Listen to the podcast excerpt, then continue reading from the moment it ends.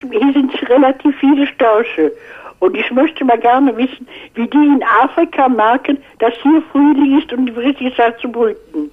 Ja, das ist sehr spannend, weil da sind vielleicht sogar welche von uns dabei, die jetzt gerade zurückkommen aus Afrika. Wir haben ja sehr viele Störche fliegen, die wir kennen, die wir individuell kennen, die unsere kleinen Fahrtenschreiber dabei haben.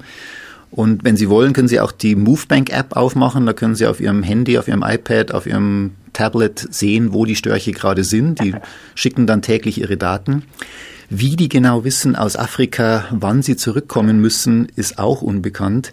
Es ist bei den Störchen wohl auch so, dass die eine Jahresrhythmik haben, die ihnen sagt ungefähr, wann sie kommen sollen und sie dann aber entsprechend den lokalen Bedingungen, auch zum Beispiel den thermischen Bedingungen, also den Aufwindbedingungen äh, nach Norden fliegen und dann aber die Geschwindigkeit dieses Flugs äh, den lokalen Bedingungen anpassen. Also die haben bei den Störchen zumindest relativ große Unterschiede zwischen den Jahren.